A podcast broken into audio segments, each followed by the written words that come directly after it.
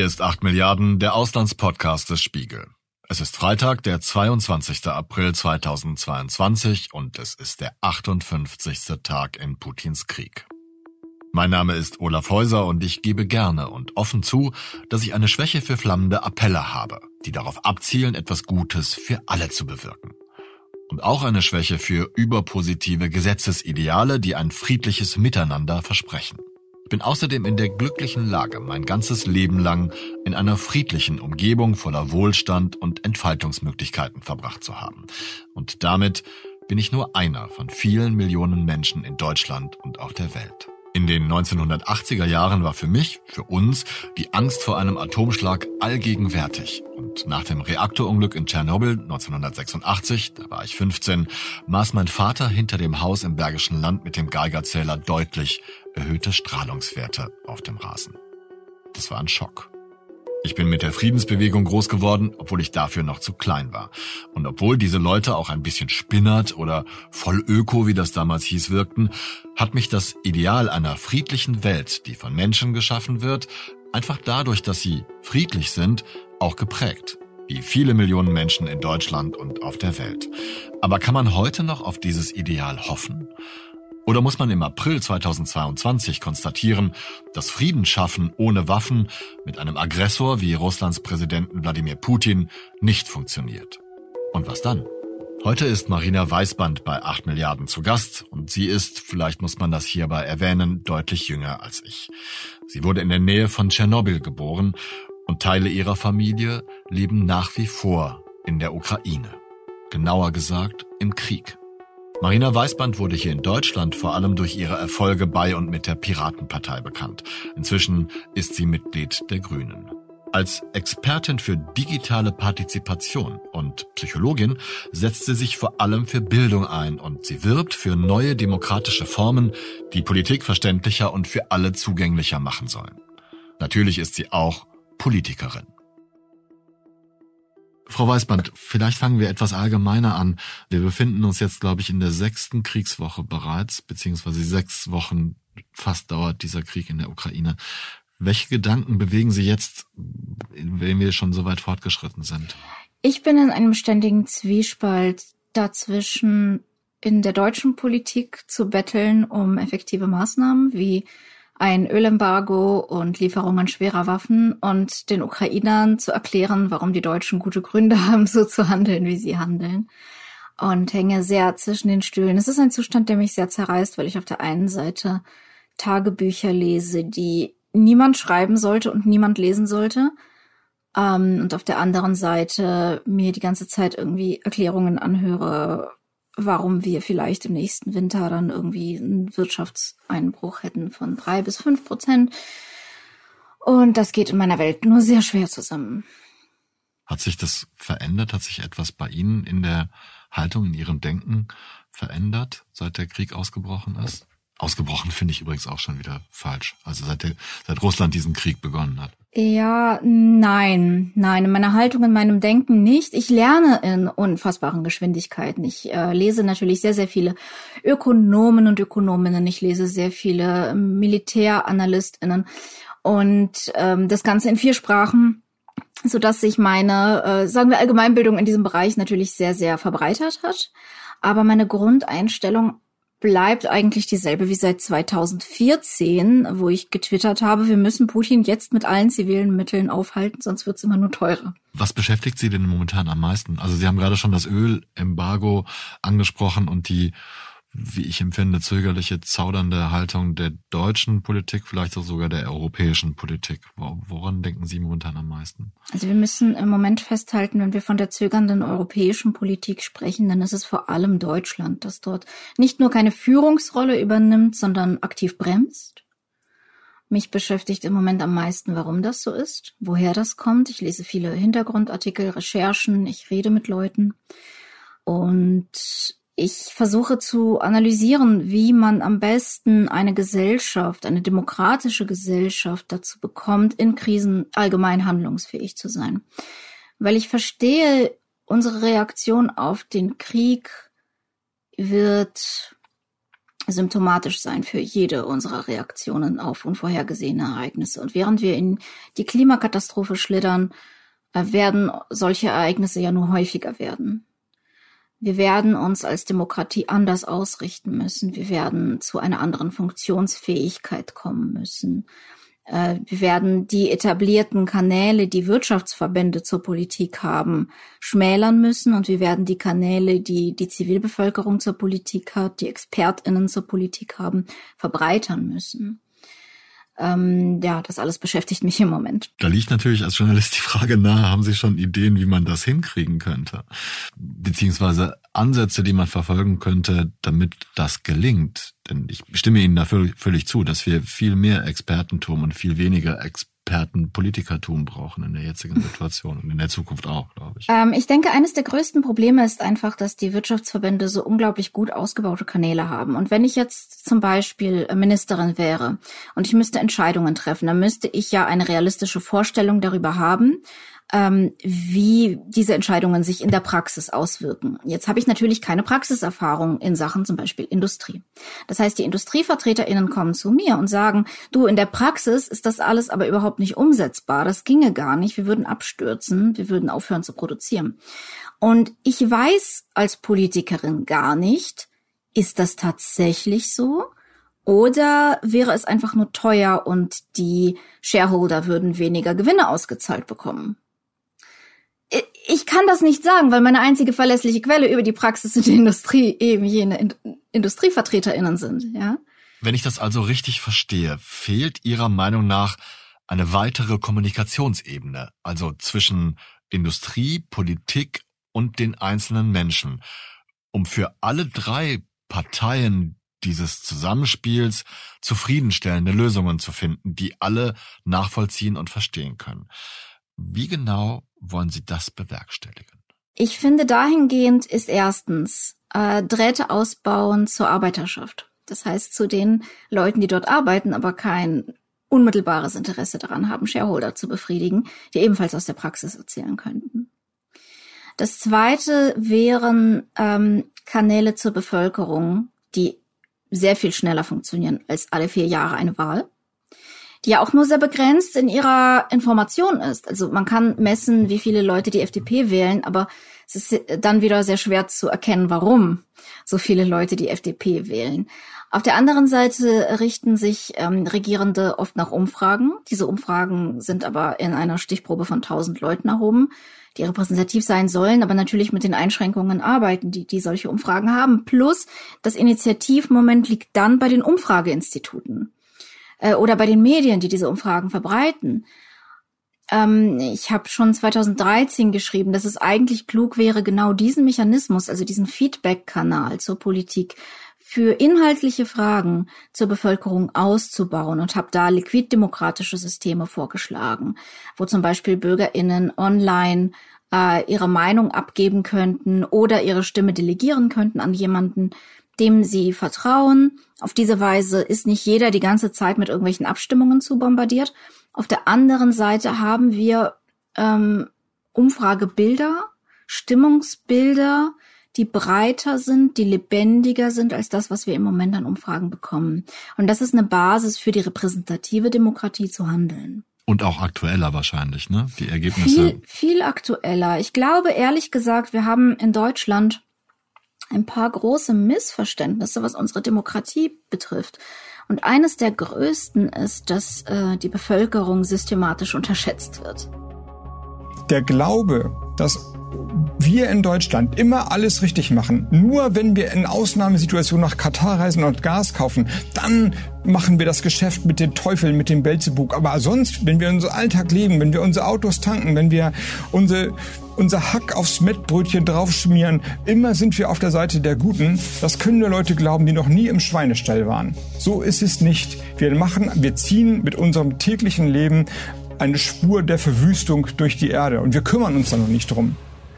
Wir sehen an der Kommunikation von äh, Robert Habeck zum Beispiel, wie gut die ankommt. Also fast jeder, mit dem ich rede, egal ob das CDU-WählerInnen sind, FDP-WählerInnen, Linke, sagen alle, also vielleicht bin ich nicht in allem einverstanden mit ihm, aber alter Schwede, die Kommunikation ist gut.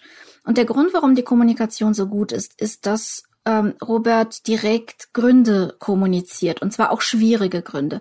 Er erklärt die Komplexität von Entscheidungen, er erklärt die Vorteile, die Nachteile, die Schlüsse, die er persönlich daraus zieht. Er lässt zu, dass auch andere Schlüsse gezogen werden könnten, er begründet aber seine Entscheidung. Und das ist eine Ehrlichkeit. Ich glaube, wir haben einen Durst, ernst genommen zu werden. Wenn wir ehrlich sind, müssten wir uns mal dann auch zumuten, dass wir sagen, was immer wir tun, hat Konsequenzen. Wir sind keine Engel, aber wir können versuchen, Schritt für Schritt die Konsequenzen ein bisschen weniger schlimm zu machen. Und da ist aus meiner Sicht der Besuch in Katar ein bisschen weniger schlimm, weil er uns befreit von dem Gas von Putin, okay. der im Moment ein Land überfällt und das Völkerrecht, Völkerrecht vergewaltigt.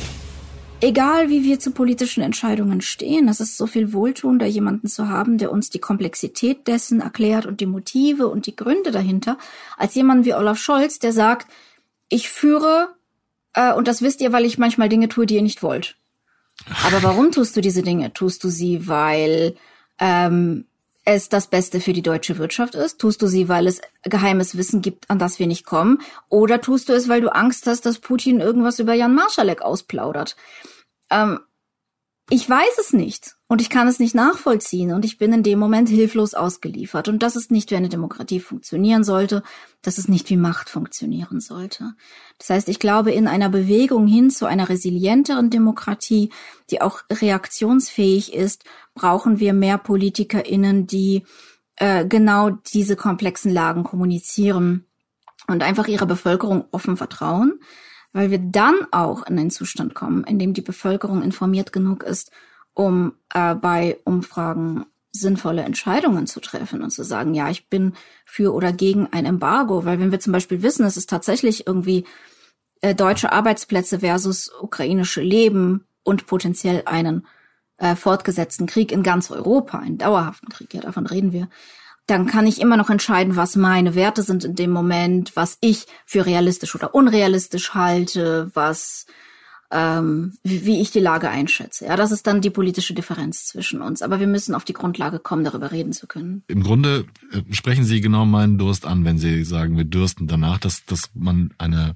ein ehrliches Abbild der politischen Schwierigkeiten präsentiert bekommt. Und ich glaube, dass das vielen Leuten so geht. Und das ist, glaube ich, auch, wenn Sie ansprechen, dass man tatsächlich auch die Antworten auf die Fragen des Handels, warum wird es so gemacht, warum entscheidet man sich so, warum entscheidet man sich so zu kommunizieren, was steckt dahinter, viel mehr die Bevölkerung repräsentieren wird. Nun hat aber Robert Habeck auch davon gesprochen, wenn ich das richtig gelesen habe, dass er nicht daran glaubt, dass ein weitreichendes Öl- und Gasembargo äh, realisierbar wäre. Ja. Was sagen Sie denn dazu? Hm, ich widerspreche ihm da. Also da, ich bin tatsächlich nicht immer der gleichen Meinung, auch wenn ich seine Kommunikation gut finde. Äh, denn ich glaube, wir gehen von verschiedenen Grundlagen aus. Er spricht von davon dauerhaft sich jetzt sofort von russischem Öl und Gas für immer zu lösen. Das heißt, wir hören, wir drehen morgen den Gashahn zu und drehen ihn nie wieder auf. Das nehme ich an, könnte schwierig sein durchzuhalten. Vor allem beim Gas. Beim Öl, das ist leichter zu kompensieren und Putin bekommt 80 Prozent seines Gelds von uns über Öl. Das heißt, das wäre ähm, sicherlich ein Ansatz, das auf ein Ölembargo zu beschränken. Aber gut, ich nehme an, das könnte problematisch werden. Ich sehe auch, ähm, dass äh, zumindest äh, seitens des Wirtschaftsministeriums wirklich alles daran getan wird, um mittelfristig diese Abhängigkeit äh, loszuwerden. Und das Ganze wird dann in zwei, drei Jahren möglich sein. Für die Ukraine bringt das exakt gar nichts. In zwei, drei Jahren, wenn das so weitergeht, gibt es keine Ukraine mehr. Ähm, das ist erklärtes Ziel von Putin. Aber was bringt denn etwas für die Ukraine? Vielleicht genauer gefragt, welche Art von Embargo schwebt Ihnen vor? Mein Vorschlag war, das ganze Geld, das wir jetzt im Moment bezahlen, das sind allein in 2022 32 Milliarden. Zum Vergleich, wir haben der Ukraine zwei Milliarden Hilfe zugesagt. Dass wir dieses Geld auf ein Treuhandkonto überweisen, das für Putin gesperrt ist und das geöffnet wird bei einem Waffenstillstand. Damit haben wir einen direkten Hebel ein Waffenstillstand muss nicht lange hin sein. Wir gehen davon aus, dass Putin ein direktes Interesse hat, die ganze Sache sowieso bis zum 10. Mai abzuwickeln. Ähm, oder bis zum 9. Mai, ähm, zum Tag des Sieges in Russland. Das heißt, eine Entscheidung wird bis dahin gefällt werden. Ich gehe davon aus, dass das der Zeitrahmen ist, in dem wir uns bewegen. Das heißt, worst case, wir kriegen einen halben Monat lang kein Gas. Das ist etwas, das wir super mega leicht verkraften können. Und das wäre ein Druckmittel und wir sagen, okay, und wenn du wieder anfängst, ne, dann, dann weißt du jetzt, wir treten entschlossen auf und wir schneiden dich von deiner Geldquelle ab. Ähm, stattdessen will uns irgendwie der Bundeskanzler weismachen, Putin hätte gar nichts von unserem Geld. Das stimmt einfach nicht. Das war einfach eine falsche Aussage, die er da getroffen hat, wissentlich oder unwissentlich. Also beides, beides schlimm. es ist beides schlimm, genau. Und ähm, ja, ich, ich glaube, da gibt es einfach bei einigen keine Motivation, Wirtschaftsbeziehungen mit Putin zu beenden. Ich frage mich allerdings, ob es nicht auch in der breiten deutschen Bevölkerung eine eine solche Angst gibt, diese, diese wirtschaftlichen Beziehungen zu unterbinden. Nicht nur, weil man dann vielleicht nicht so viel oder so billiges Gas zur Verfügung hat, sondern weil inzwischen einfach eine, eine breite Überzeugung herrscht, ist natürlich jetzt ein bisschen spekulativ, aber breite Überzeugung herrscht, dass man sich besser nicht mit denen anlegen sollte, sondern lieber auf wirtschaftlichen, auf geschäftlichen äh, Terrain bleiben sollte, damit man in Zukunft wieder Deals machen kann.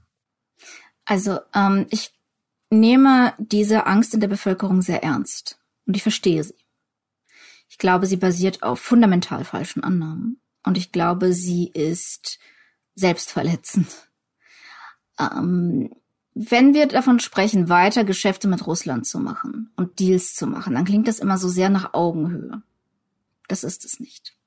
Also da, da müssen wir uns ganz klar sein. Wenn man sich auf Angst vor einem Gegner auf seine Forderungen zurückzieht, dann macht man keine Deals. Dann lässt man sich erpressen. Das ist eine ganz fundamentale Wahrheit, die man aus Putins Weltsicht verstehen muss. Der Mann ist ein Straßenkrimineller, der von KGB ausgebildet wurde. Er denkt und handelt wie ein Gangster. Er spricht die Sprache der Stärke. Er walzt gnadenlos alles platt, was schwächer ist als er. Und er wird nur respektieren, was stärker ist als er. Nichts anderes. Es gibt buchstäblich nichts auf der Welt, das Putin respektiert, jenseits von Stärke. Er wischt mit unserem Glauben an Handel durch Wandel, an Gegenseitigkeit, an irgendwelche moralischen Verpflichtungen den Boden auf. Ich sehe das vollkommen genauso wie Sie, Frau Weißband, aber man hat schon den Eindruck, als ob das diese Erkenntnis noch lange nicht durchgedrungen ist in alle Teile der deutschen Politik, oder? Woher kommt denn das? Diesen Eindruck habe ich auch und ich versuche mein Bestes täglich aufzuklären darüber. Ähm, woher kommt das? Ich glaube, wenn Menschen in der BRD der 80er Jahre aufgewachsen sind, der 90er, einer Zeit, wo Frieden war, wo immer alles besser wurde, wo immer alle sich an die Regeln gehalten haben. Und es ist ja auch ein Teil des deutschen Lebensgefühls, dass wenn sich jemand nicht an die Regeln hält, man ihn immer verklagen kann. Ähm, und die meiste Politik, ehrlich gesagt, wird bei uns, glaube ich, auch gemacht aus Angst, verklagt zu werden. Keine Ahnung. Aber es ist, es ist ein. Nicht nur Politik, glaube ich. Nicht nur in der Politik. In jedem Arbeitsfeld, dem ich begegne, ist das ein, ein sehr deutsches Ding. Das sage ich jetzt sehr verallgemeinernd aus meiner Perspektive von außen, die ich auch andere Länder, andere Mentalitäten kenne. Nehme ich genauso wahr, ja. Ja, Deutschland ist ein sehr legalistisches Land. Das heißt, wenn man lange genug in diesem Rahmen sich bewegt hat, dann geht man irgendwie davon aus, dass es undenkbar sei, einen Vertrag zu brechen oder ein Versprechen zu brechen oder jemandem ins Gesicht direkt zu lügen. Und zwar nicht die Wahrheit zu verbiegen oder zu verfälschen, sondern einfach dreckig zu lügen. Ähm, ich erinnere mich da an Annalena Baerbocks Schock, dass Lavrov sie so offen belogen hat. Der Krieg Russlands ist ein Aggressionskrieg und er beruht auf Lügen. Diese Lügen wurden wieder auf der Tagung des Menschenrechtsrates heute in Genf von Lavrov wiederholt. Er sagt, Sie, sie handeln als Selbstverteidigung, aber die ganze Welt hat beobachtet, wie sie Monate vor dieser Aggression diese vorbereitet haben und ihre Truppen aufgestockt haben. Das ist in Russland die Praxis. Das ist in Russland die Geschäftspraxis. Und ich glaube, das ist ein, ein fundamentaler Unterschied, der, der vielen äh, deutschen und leider eben auch vielen deutschen PolitikerInnen noch nicht so klar ist. Also genau diese Mentalität des Stärkeren, die hat man sich hier halt sehr stark abtrainiert, was ich gut finde, weil wir wollen ja eine Welt, in der das nirgends mehr der Fall ist, in der wir uns an Gesetze und Vereinbarungen tatsächlich halten und an soziale Konventionen. Aber wir müssen auch verstehen, dass es Menschen gibt, ähm, für die das nicht so ist und dass wir diesen Menschen null Toleranz entgegenbringen dürfen, weil sie sonst unsere tolerante, ähm, friedliebende und auf Regeln achtende Gesellschaft einfach kaputt machen. Welche Handlungsoptionen bleiben denn jetzt? Also welche Chancen? Nee, ich muss es vielleicht anders formulieren. Inwiefern müssten sich denn die Haltungen der Politiker jetzt aktuell verändern, um dem gerecht zu werden? Und natürlich kommt immer die Frage dahinter, wie man das äh, bewerkstelligen könnte. Ich hatte einen kurzen Hoffnungsschimmer, als diese Zeitenwende-Geschichte gefallen ist. Als klar wurde, oh, wir müssen unser Militär aufrüsten, weil es gibt Leute, mit denen funktioniert Handel durch Wandel nicht. Und ich habe gedacht, boah, jetzt wachen wirklich viele auf. Aber je länger dieser Konflikt dauert, desto mehr merke ich, m -m, die sind nicht aufgewacht. Die haben Phrasen nachgesprochen, die sie gehört haben und die in dem Moment richtig schienen, aber sie sind nicht wirklich in ihrem Handlungsrepertoire aufgewacht. Äh, sie, also äh, es gibt einfach so viele, die immer noch zögern und zaudern und sagen, ja, aber was ist denn, wenn er uns mit Atomwaffen angreift? Und ich denke mir, ja, stimmt, wir können der Ukraine keine schweren Waffen schicken, weil er dann uns mit Atomwaffen angreifen könnte. Und wenn er dann Moldawien überfällt, dann können wir da auch nichts tun, weil er uns dann mit Atomwaffen überfallen könnte. Und wenn in Polen grüne Männchen stehen, dann können wir da auch nichts dagegen tun, weil dann könnte ja Putin uns mit Atomwaffen überfallen. Und wann genau, wo genau ist die Grenze, wo es nicht mehr so schlimm ist? Also äh, im Prinzip bewegen wir uns zu auf eine Gesellschaft, die eigentlich alles mit sich machen lässt, solange die Macht, die es mit ihnen macht, Atomwaffen hat. Und das ist kein gutes Zeichen. Das ist kein gutes Zeichen gegenüber Russland. Das ist kein gutes Zeichen gegenüber den USA, äh, in denen äh, 2024 wahrscheinlich Donald Trump wiedergewählt wird oder jemand aus diesen Kreisen. Ja. Oder schlimmer, und, ja. Und wenn wir dann eine, ein protofaschistische Vereinigte Staaten haben, wo genau ist die Grenze, wo, wo, wo man aufsteht für das, woran man glaubt? Das ist doch das, was die Ukraine die ganze Zeit zeigt. Dass man kämpfen muss für eine Demokratie. Weil sie in der Ukraine neu ist, weil sie in der Ukraine hart erkämpft ist, verstehen die Leute sehr genau, was der Preis von Freiheit ist. Verstehen die Leute sehr genau, was der Preis von Demokratie ist. Und sie verstehen, dass manche Dinge schlimmer sind als Krieg.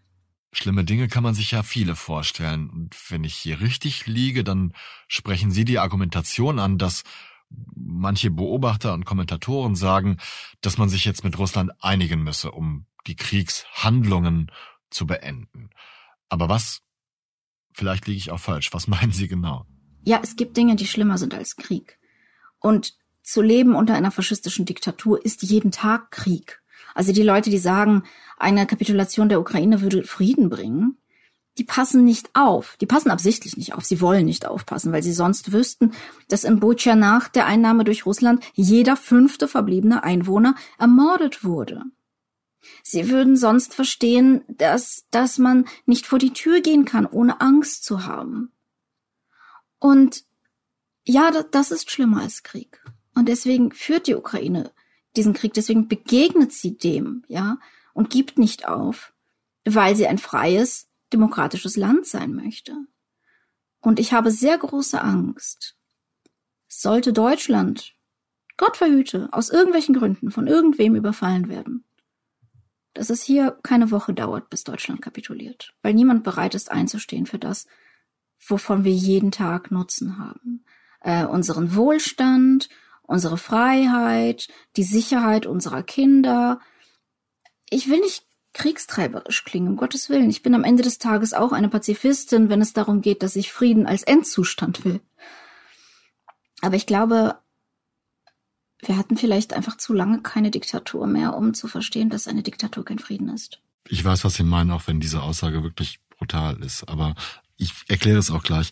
Ich bin in den 80er Jahren aufgewachsen, bin in den 90er Jahren groß geworden und bin insofern tatsächlich ein, ein Kind dieser friedlichen Zeit. Und das hat mich unglaublich stark geprägt. Und ich muss jetzt tatsächlich meine Werte, nicht meine Werte, aber meine, meine Haltung komplett überdenken, weil ich glaube, alles, was Sie gerade gesagt haben, stimmt genauso.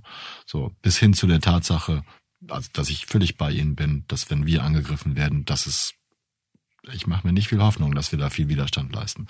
Vielen Dank übrigens an dieser Stelle auch, dass Sie mir die Überleitung von alleine geben, weil ich zur Friedensbewegung überwechseln wollte. ähm, aber was würden Sie denn empfehlen jetzt in, in dieser Situation? Sie haben im Grunde schon sehr viele dieser Dinge angesprochen, aber ganz konkret, wenn Sie empfehlen würden, wie sich die deutsche Politik jetzt verhalten sollte, damit wir eben nicht einer Diktatur, einer faschistoiden Ideologie das Feld überlassen. Wenn wir tatsächlich wollen, dass wir Europa verteidigen, wenn wir tatsächlich wollen, dass die Ukraine sich so verteidigen kann, ganz egal, ob Putin Atomwaffen besitzt und sie abwerfen, zünden könnte oder nicht. Also nur mit einem Missverständnis auszuräumen. Wenn Putin Atomwaffen einsetzen wollte, dann hätte er das schon getan. Der Krieg läuft seit acht, der Krieg läuft seit acht Jahren. Putin reagiert nicht. Ich glaube, das ist das, was die äh, deutsche Politik grundlegend nicht versteht und auch die deutsche Bevölkerung nicht. Putin reagiert nicht. Putin agiert. Er wird nicht warten, ob wir schwere Waffen schicken oder nicht. Wenn er die Motivation hat, Europa zu zerbomben, dann wird er das tun. Wenn er nicht diese Motivation hat, dann wird er das dann auch dann nicht tun, wenn wir schwere Waffen schicken. Ja, weil er ist nicht gezwungen, er muss das nicht als Kriegseintritt werten, weil es keiner ist, objektiv. Also warum sollte er? Und wenn er das so werten wollte, dann würde er das sowieso tun in jeder Wenn Situation. er das so werten wollte, dann hätte er tausend Vorwände, um Himmels Willen. Er schafft sich seine Vorwände. Er ist in die Ukraine einmarschiert unter zehntausend Vorwänden. Hat er gewartet, dass in der Ukraine irgendjemand irgendwas gemacht hätte? Nein. Nein, er guckt, wann es für ihn zeitlich sinnvoll ist, irgendwas zu tun und dann tut er es. Und das führt mich auch schon zu meiner Antwort, was die deutsche Politik tun sollte. Ein bisschen selbstbewusster sein. Genauso handeln. Gucken, was für uns zu welchem Zeitpunkt das Richtige ist zu tun und es einfach tun. und nicht immer nur reagieren. Weil das ist das, was, was uns der Faschismus immer voraus haben wird, sei es äh, oder, oder, oder diese ganzen äh, autoritaristischen, diktatorischen Bewegungen, die sehr gut vernetzt sind in der Welt.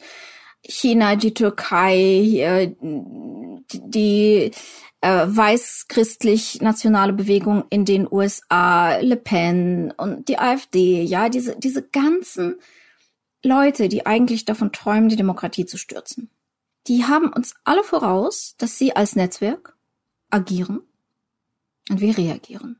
Und das bedeutet, wir werden immer verlieren. Auf Sicht. Was empfehlen Sie denn, um zu agieren und nicht immer zu reagieren? Wenn wir ins Agieren kommen wollen, dann müssen wir uns ein Beispiel nehmen an den Ukrainerinnen und Ukrainern, die gerade ihre Heimat verteidigen. Die brennen für etwas. Die brennen für ihre Freiheit, für ihre Unabhängigkeit, für äh, ihre Möglichkeit, sich entfalten zu können und so leben zu können, wie sie wollen. Dieses selbe Brennen können wir auch in uns entfachen. Und ich glaube, es erwacht, weil wir sehr, sehr viel eigentlich für die Demokratie tun. Ja, wir geben sehr viel Geld aus für demokratische Projekte.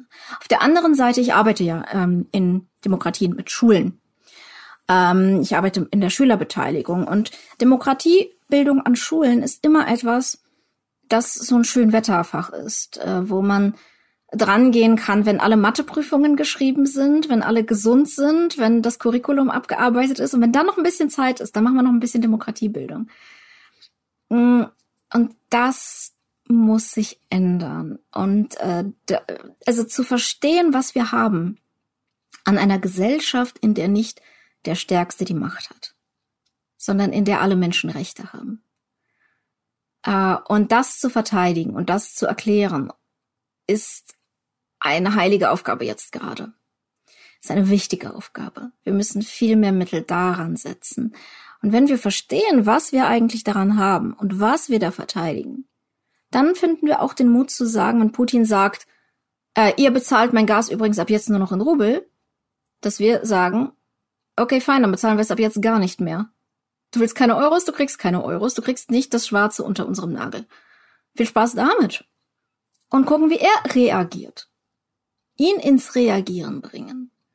Einmal im Leben cool sein. Wir hätten einmal im Leben in diesem Moment cool sein können und sagen können, ähm, hey, wir sind eigentlich das wirtschaftlich viertstärkste Land der Welt und wir verhalten uns jetzt einfach mal so. In einer Welt, die auf Geld läuft. Und dann kommt die German Angst und sagt uns, nee, vorsichtig. Ja, es ist halt, äh, die, die Politik steht dann da und denkt, wer könnte uns denn verklagen? Und äh, die Wirtschaft steht da und sagt, wir haben eigentlich unser gesamtes Funktionieren darauf aufgebaut, dass wir nicht den vollen Preis für Energie bezahlen, sondern nur einen Teil und den Rest zahlt die Bevölkerung in Klimakosten und Sicherheitskosten. Und wir haben eigentlich bisher diese Kosten so schön externalisiert. Ähm, sie jetzt einzurechnen, passt uns so gar nicht in unsere Buchhaltung. Und dann das, gehen Gewinne verloren und so weiter. dann so gehen Gewinne verloren, richtig. Ich finde es auch immer witzig, dass ähm, als Schreckensszenario ist Massenarbeitslosigkeit, aber niemand sagt, die Dividenden könnten schrumpfen. ja, also es ist völlig das normal, ist dass das Preise, bemerkt, ja. hm, dass Preise an den Endverbraucher oder an die Arbeiter weitergegeben werden, aber auf gar keinen Fall an die Shareholder. Und das ist das eine. Das zweite ist, viel von unserer Politik ist auf einem Prinzip aufgebaut, dass in einer beliebigen Organisation diejenigen, die an äh, begrenzte Ressourcen rankommen, die meiste Macht haben. Also klar, ne, wenn ich ein Unternehmen habe und es braucht irgendwas zum Verarbeiten und ich der Dude bin, der die Kontakte hat, genau das Zeug zu besorgen, dann steige ich wahrscheinlich auf in diesem Unternehmen. Gar nicht anders funktioniert, glaube ich, die Politik und insbesondere die SPD, in der, glaube ich, sehr, sehr viele Posten vergeben wurden auf Basis dessen, wie gut die Kontakte zu Russland und zu den begrenzten Ressourcen Gas und Öl sind. Und äh, wenn ich bedenke, dass ich dann eine Partei habe, in der ähm, Posten so verteilt sind, dann hängt da einfach für viele Leute ihre Macht dran, aus fossilen Energien auszusteigen. Und ich glaube, das ist ein Faktor, den wir noch sehr unterschätzen und der auch sehr viel erklärt, warum wir eigentlich die letzten 16 Jahre gar so stark bei der Energiewende gebremst haben. Gegen Krieg und Aufrüstung haben bei den traditionellen Ostermärschen bundesweit mehrere tausend Menschen demonstriert. An der pazifistischen Ausrichtung der Demonstrationen war jedoch angesichts des russischen Angriffskrieges gegen die Ukraine schon vorab Kritik laut geworden. Der traditionelle Ostermarsch mit der Forderung nach Frieden in Berlin, gespalten in diesem Jahr des Krieges. Die einen fordern Abrüstung und ein Ende der Waffenlieferungen an die Ukraine. Weil ich denke, dass Waffen keinen Frieden schaffen und dass wir Frieden für Europa brauchen. Die anderen bestehen auf das Selbstverteidigungsrecht der Ukrainer, auch wenn sie eigentlich gegen Waffen sind. Wenn die sich nicht wehren können und die russische Armee nicht vertreiben können aus der Ukraine, was passiert dann? Und schweren Herzens denke ich jetzt, wahrscheinlich muss man Waffen liefern.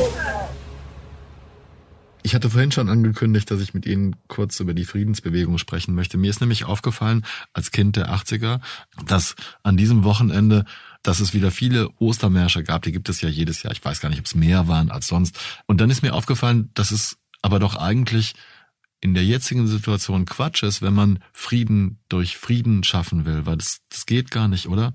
Wie sehen Sie das? Ich wüsste nicht wie. Also Frieden, cool. Aber das ist ein Appell, den man an den Aggressor richten muss. Äh, Frieden schaffen ohne Waffen, das ist so ein bisschen, ich sehe zu, wie eine Frau vergewaltigt wird. Sie schreit um Hilfe und ich gebe ihr keine Hilfe, weil ich Gewalt falsch finde. Die Gewalt findet schon statt. Also zu sagen, kein Krieg, ja, bin ich d'accord, bin ich an Bord, aber der Krieg ist ja schon. Und ähm, wenn man, das ist das, was, was ich sozusagen ähm, Pazifisten ankreiden kann, ist, dass sie erstens äh, das Ziel als Mittel verwenden. Also sie stellen sozusagen den zweiten Schritt vor den ersten. Das Ziel Frieden ist nicht immer durch Frieden zu erreichen. Und ähm, das wird nicht verstanden aufgrund der Nichtunterscheidung zwischen Aggressor und Opfer. In dem Moment, wo ich Machtstrukturen aber leugne und blind für sie bin, bin ich immer auf der Seite des Aggressors. Es gibt da keine Neutralität. Es gibt absolut keine Neutralität, wenn es einen klaren Aggressor und ein klares Opfer gibt. Dann kann ich nicht neutral sein, denn wenn ich neutral bin, dann unterstütze ich in diesem Moment den Aggressor. Ähm, Gandhi wird viel zitiert. Gandhi hat Jüdinnen und Juden äh, während der Shoah empfohlen, passiven Widerstand zu leisten und auf Gewalt zu verzichten. Ich, ich meine, ich verstehe, dass für ihn dieser Pazifismus aus einer spirituellen ähm, Konstellation erfolgte. Ich verstehe, dass er in seiner sehr, sehr speziellen historischen und politischen Situation mit friedlichem Widerstand Erfolg hatte.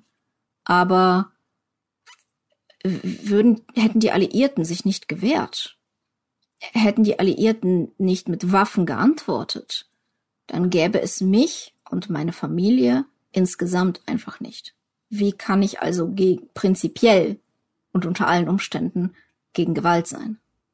Das ist auch wieder so eine eine relativ bequeme, fast schon ideologische Vorstellung, ne, dass man sich nur Frieden wünschen möchte und selber friedlich sein möchte, damit überall Frieden herrscht. Welche Voraussetzungen für den Frieden, für Frieden in der Ukraine müssten denn Ihrer Meinung nach vorliegen, damit es überhaupt realistische Chancen auf Frieden gibt? Die russische Regierung muss so kräftig auf die Nase kriegen, dass sie mit eingezogenem Schwanz ihrer eigenen Bevölkerung erklärt, dass alle Motive erreicht wurden, die Ukraine erfolgreich entmilitarisiert ist und jetzt alles fein ist in der Ukraine und sich zurückziehen. Das, das würde Frieden in der Ukraine geben. Würde das verfangen? Kann die russische Regierung das überhaupt noch tun? Also eigentlich will ich von Ihnen wissen, glauben Sie, dass die Propagandamacht groß genug ist, dass man auch eine krasse Niederlage, eine blutige Nase, wie Sie es gerade gesagt haben, einen eingekniffenen Schwanz als Erfolg verbuchen könnte und die Menschen glauben das? Im Moment noch. Ich glaube schon. Es ist immer ein bisschen schwer zu sagen. Also es gab absolut schon äh, Zaren in Russland, die oder Zarinnen gemahlen in Russland, die versucht haben, eine Niederlage als Erfolg zu verkaufen und damit gescheitert sind. Dann gab es einen Umsturz. Lustigerweise übrigens Umstürze in Russland passieren praktisch nie, wenn die Bevölkerung hungert. Sie passieren aber praktisch immer, wenn ein Krieg verloren wird. Das weiß Putin natürlich auch. Aber ich glaube, dass Putin deswegen eine Chance haben wird, das zu tun, weil die Leute sehr daran glauben wollen. Die Leute wollen ja daran glauben, dass sie die Guten sind. Sie wollen daran glauben, dass sie erfolgreich sind, dass ihr Putin stark und umsichtig und weise ist. Und äh, sie wollen daran glauben, dass ähm, das alles schon so seine Richtigkeit hat, was er tut. Und solange Menschen motiviert sind, etwas zu glauben, ist es nicht sehr schwer, ihnen etwas zu verkaufen. Das ist ein, finde ich, ein sehr interessanter Gedanke. Glauben Sie, dass Putin diese Möglichkeit, oh, ich meine, gut, das ist wieder in Putins Kopf, Kopf gucken, aber ich finde es spannend, dass Sie sagen, man könnte jetzt sogar, weil die Propagandamacht so stark ist, wenn ich das richtig verstanden habe, tatsächlich auch einen kompletten Abzug aus der Ukraine, ohne dass man irgendwelche Gebiete gewonnen hat, als Sieg verkaufen und das würde trotzdem akzeptiert werden? Also gewonnen gegenüber 2015 vielleicht, äh, vielleicht, aber also ich glaube, man könnte jetzt, äh, wenn die Krim ukrainisch wird und äh, LNR, DNR ähm, ukrainisch werden, also sie sind ukrainisch, ja, aber auch wieder unter ukrainisch kontrolliert werden, das glaube ich nicht, dass er das verkaufen könnte. Das wäre zu krass. Das ist aber sicherlich, was die ukrainische Bevölkerung will. Das heißt, da haben wir ein Problem. Ähm, ansonsten, also ich merke ja schon, wie die Kommunikation der russischen Ziele sich gewandelt, sich langsam wandelt. Ja, da, da werden immer kleinere Brötchen gebacken. Mm, insofern ist es für mich sehr, sehr schwer, das vorherzusehen, wirklich. Ja, klar. Wer, wer soll das vorhersehen können? Sie haben aber vorhin schon den 9. Mai angesprochen, den jetzt schon geplanten, groß geplanten Tag, wie heißt es nochmal, Tag des Tag Sieges? Tag des Sieges, mhm. den genau. Papierde. Und Sie haben ganz deutlich gesagt, dass für Sie die Strategie darauf hinausläuft, dass dort dann endgültig oder, oder zumindest große die Erreichung großer Ziele verkündet wird. Können Sie das ja. konkretisieren? Also das ist auch ein, ein extrem wichtiger Tag für Russland und ich denke, dass ähm, Putin es sich nicht weiter leisten kann, diesen Krieg noch sehr lange zu führen.